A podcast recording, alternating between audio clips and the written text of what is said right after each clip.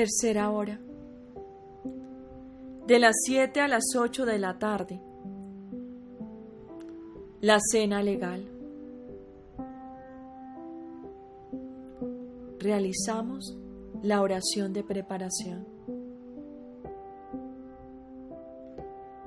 Oh Jesús, llegando al cenáculo, con tus amados discípulos, te pones a cenar con ellos qué dulzura, qué afabilidad muestras en toda tu divina persona, abajándote a tomar por última vez el alimento material. Todo en ti es amor. También aquí no solamente repara los pecados de gula, sino que obtienes además la santificación del alimento, y así como éste se convierte en fuerza para el cuerpo, obtienes también para nosotros la santidad hasta para las cosas más bajas y comunes y corrientes que hagamos. Jesús, vida mía, tu mirada dulce y penetrante parece indagar a todos tus apóstoles y hasta en el acto de tomar alimento, tu corazón queda traspasado al ver a tus amados apóstoles débiles y vacilantes todavía. Sobre todo al pérfido Judas, que ya ha puesto un pie en el infierno. Y tú en el fondo de tu corazón dices amargamente, ¿Cuál es la utilidad de mi sangre? He aquí un alma tan beneficiada por mí, perdida para siempre. Y con tus ojos resplandecientes de luz lo miras, como queriendo hacer que comprenda el gran mal cometido. Pero tu caridad suprema te pide que soportes este dolor y que no se lo manifiestes ni siquiera a tus amados discípulos. Y mientras sufres amargamente por Judas, tu corazón se llena de alegría al ver a tu izquierda a tu amado discípulo Juan, y no pudiendo contener más tu amor por él, lo atraes dulcemente hacia ti y hace que apoye su cabeza sobre tu corazón, haciéndole sentir el paraíso por adelantado. Es en esta hora solemne en la que todos, en la, en la que estos dos discípulos están representando los dos pueblos, el reprobo y el elegido el reprobo en Judas, que ya siente el infierno en su corazón. Y el elegido en Juan, que en ti reposa y goza. Oh dulce bien mío, también yo me pongo a tu lado. Y junto con tu amado discípulo quiero apoyar mi cabeza cansada sobre tu corazón adorable y pedirte que también a mí me hagas sentir sobre esta tierra las delicias del cielo, para que, cautivado por las dulzuras armonías de tu corazón, la tierra para mí ya no sea tierra, sino cielo. Pero en medio de esas armonías dulcísimas y divinas, siento que se te escapan del corazón dolorosos latidos son las almas perdidas. Oh Jesús, no permitas que se pierdan más almas. Haz que cada latido de tu corazón fluya en los suyos y le hagas sentir los latidos de la vida del cielo, así como lo siente tu amado discípulo Juan, y que, atraídas por la suavidad y la dulzura de tu amor, puedan rendirse todas a ti. Oh Jesús, Mientras me quedo en tu corazón, dame también a mí. Así como le diste a tus apóstoles el alimento de tu divina voluntad, el alimento de tu amor, el alimento de tu divina palabra, y jamás, oh Jesús mío, me niegues este alimento que tú mismo tanto deseas darme, para que puedas formar en mí tu misma vida. Dulce bien mío, mientras estoy a tu lado, me doy cuenta de que lo que estás comiendo junto con tus amados apóstoles es un cordero. Sí, es precisamente el cordero que te representa. Y así como en este cordero no queda ningún humor vital por la fuerza del fuego, también tú, que eres el cordero místico, y que por las criaturas debes consumirte totalmente por la fuerza de tu amor, no te quedarás ni siquiera con una gota de tu sangre, derramándola toda por amor nuestro. De manera que nada de lo que haces deja de representar a lo vivo tu dolorosísima pasión, teniéndola siempre presente en tu mente, en tu corazón, en todo. Y eso me enseña que si yo también tuviera siempre presente en mi mente y en mi corazón el recuerdo de tu pasión, jamás me negaría el alimento de tu amor. Cuando te doy gracias, oh Jesús mío, no pasas por alto ni un solo acto en el que no me tengas presente y en el que además no quisieras hacerme algún bien especial. Por eso te suplico que tu pasión esté siempre en mi mente, en mi corazón, en mis miradas, en mis pasos y en mis obras, para que a donde quiera que vaya, dentro y fuera de mí, te encuentres siempre presente para mí.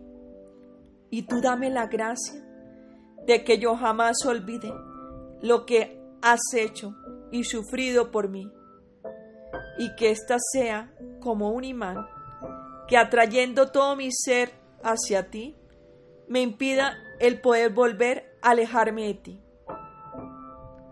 Así sea. Reflexiones y prácticas. Antes de empezar a comer, unamos nuestras intenciones a las de nuestro bien amado Jesús, imaginándonos que la boca de Jesús es la nuestra y que movamos nuestros labios y nuestras mejillas junto con las suyas.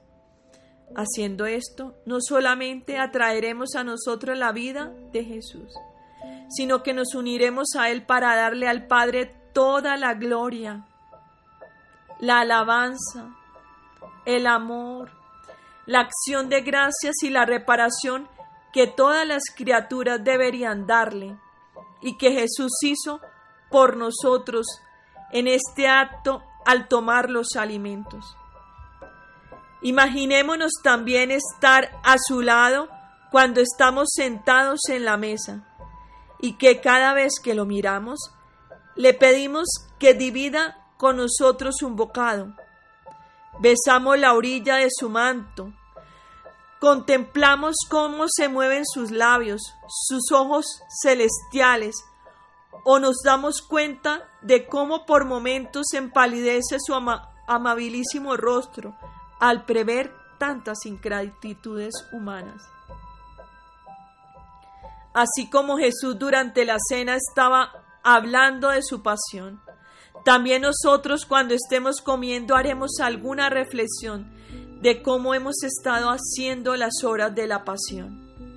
Los ángeles están siempre pendientes sobre nosotros para recoger nuestras oraciones y nuestras reparaciones y llevarlas a la presencia del Padre, tal como hacía cuando Jesús estuvo sobre la tierra, para mitigar de algún modo su justa indignación por todas las ofensas que recibe de parte de las criaturas. Y cuando hacemos oración, podemos decir que los ángeles están contentos que hemos estado recogidos y reverentes, de modo que ellos puedan llevar al cielo con gozo nuestras oraciones, así como llevadas las de Jesús. O más bien, ¿lo hemos entristecido? Mientras Jesús comía, al ver a Judas que se iba a perder, se le rompía el corazón por el dolor y en Judas veía todas las almas que se iban a perder. Y puesto que no hubo cosa que malo hiciera sufrir que la perdición de las almas, no pudiendo contenerse, atrajo hacia su corazón a Juan para en él hallar alivio. Así también nosotros, como Juan, estaremos siempre cerca de él, compadeciéndolo en todos sus sufrimientos, dándole alivio y haciéndolo reposar en nuestros corazones. También haremos nuestras sus penas. Nos fundiremos en Él y así sentiremos los latidos de su corazón divino, traspasado por la perdición de las almas. Le daremos los latidos de nuestro corazón para sanar sus heridas y dentro de esas heridas pondremos a las almas que quieren condenarse para que se conviertan y se salven. Cada latido del corazón de Jesús es un te amo, que repercute en cada latido del corazón de las criaturas y que quisiera encerrarlas a todas en su corazón para sentirse correspondido por sus latidos. Pero el buen Jesús no es correspondido por tantas almas y sus latidos quedan como sofocados y amargados. Pidámosle a Jesús que selle nuestros latidos con su te amo, para que nuestros corazones puedan también vivir la vida de su corazón y que repercutiendo en el corazón de las criaturas las obliguen a decir te amo, oh Jesús. Es más, nos fundiremos en Él y nos hará sentir su te amo. Es tan inmenso el te amo de Jesús que los cielos y la tierra están llenos de él. Circula en los santos, desciende al purgatorio. Todos los corazones de las criaturas han sido tocados por él.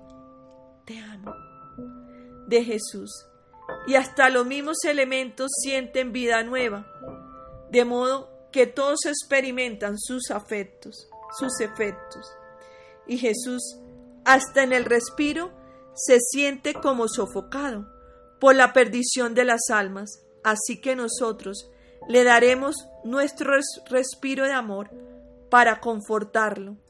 Y tomando su respiro, tocaremos a las almas que se apartan de sus brazos para dar la vida de su respiro divino para que en vez de huir puedan regresar a Él y vivir todavía más unidos a Él. Y cuando nos sintamos en pena, sintiendo fatiga al respirar, pensemos entonces en Jesús, que en su respiro contiene el respiro de todas las criaturas. También Él, cuando un alma se pierde, siente cómo le falta el respiro.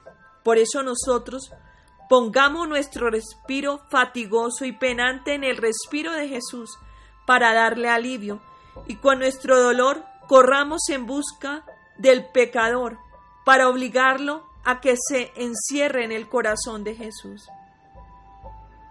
Amado bien mío, que mi respiro sea un grito constante a cada respiro de las criaturas, que las obligue a encerrarse en tu respiro divino. La primera palabra que Jesús amante dijo sobre la cruz fue la palabra del perdón, para disculpar ante el Padre a todas las almas y para hacer que su justicia se transformara en misericordia. Nosotros le ofreceremos todos nuestros actos para pedir disculpas en favor de los pecadores, para que enternecido por nuestras nuestra petición de perdón, ningún alma pueda irse al infierno. Haremos la guardia junto con él a los corazones de las criaturas para que nadie lo ofenda. Dejaremos que desahogue su amor aceptando de buena gana todo lo que disponga de nosotros, frialdades, durezas, oscuridades, opresiones, tentaciones, distracciones, calumnias, enfermedades y cualquier cosa, para que confortarlo, para confortarlo por todo lo que recibe de parte de las criaturas. No solamente con el amor que Jesús se desahoga con las almas, sino que también muchas veces, cuando siente el frío de las criaturas, busca un alma, a la cual hacerle sentir su frío, y así desahogarse con ella. Y si el alma lo acepta, se siente reanimado de todas las frialdades de las criaturas, y este frío será como un guardia que cuida el corazón de las almas para hacer que Jesús sea amado por ellas. Otras veces Jesús siente la dureza de los corazones en el suyo y no pudiéndolas contener, quiere desahogarse y viene a nosotros y con su corazón toca al nuestro, participándonos parte de su pena y nosotros haciendo nuestra su pena, la pondremos alrededor del corazón del pecador para ablandar su dureza de corazón y conducirlo a Jesús. Mi bien amado Jesús, tú sufres tanto por la perdición de las almas y yo, para compadecerte, pongo a tu disposición todo mi ser. Tomaré sobre mí tus penas y las penas de todos los pecadores, y así te daré un alivio, y al pecador lo dejaré abrazado a ti. Oh Jesús mío, haz que todo mi ser se derrita de amor, para que se convierta en un alivio continuo para ti. Endúlzame todos, todas tus amarguras. Finalizamos con la oración de agradecimiento. Les acompaña Olga de Rosso. Lo llevo en mi corazón y en mis oraciones. Cuenta con mis oraciones.